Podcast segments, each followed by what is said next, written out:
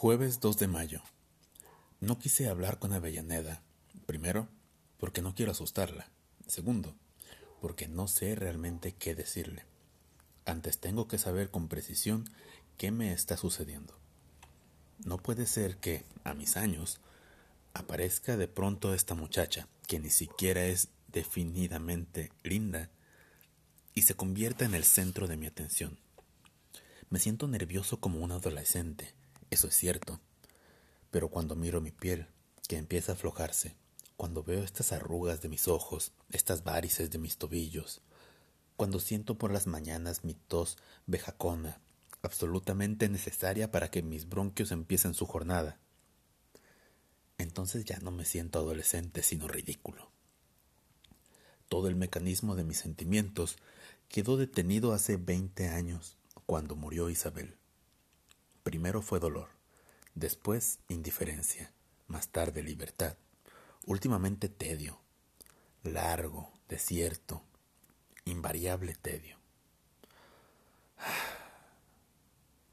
Durante todas estas etapas el sexo siguió activo, pero la técnica fue de picoteo.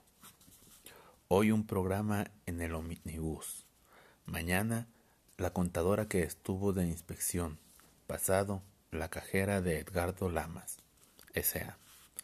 Nunca dos veces con la misma. Una especie de inconsciente resistencia a comprometerme, a encasillar el futuro en una relación normal, de base permanente. ¿Por qué todo eso? ¿Qué estaba defendiendo? ¿La imagen de Isabel? No lo creo. No me siento víctima de ese trágico compromiso por otra parte, nunca suscribí. ¿Mi libertad? Puede ser. Mi libertad es otro nombre de mi inercia. Acostarse hoy con una, mañana con otra. Bueno, es decir, alcanza con una vez por semana lo que pide la naturaleza y nada más.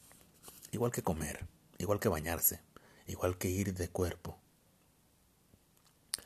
con Isabel era diferente, porque había una especie de comunión, y cuando hacíamos el amor, parecía que cada duro hueso mío se correspondía con un blando hueco de ella, que cada impulso mío se hallaba matemáticamente con su eco receptor, tal para cual, igual que cuando uno se acostumbra a bailar con la misma pareja.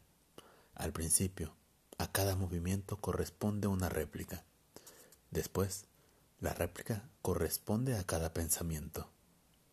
Uno solo es el que piensa, pero son los dos cuerpos los que hacen la figura.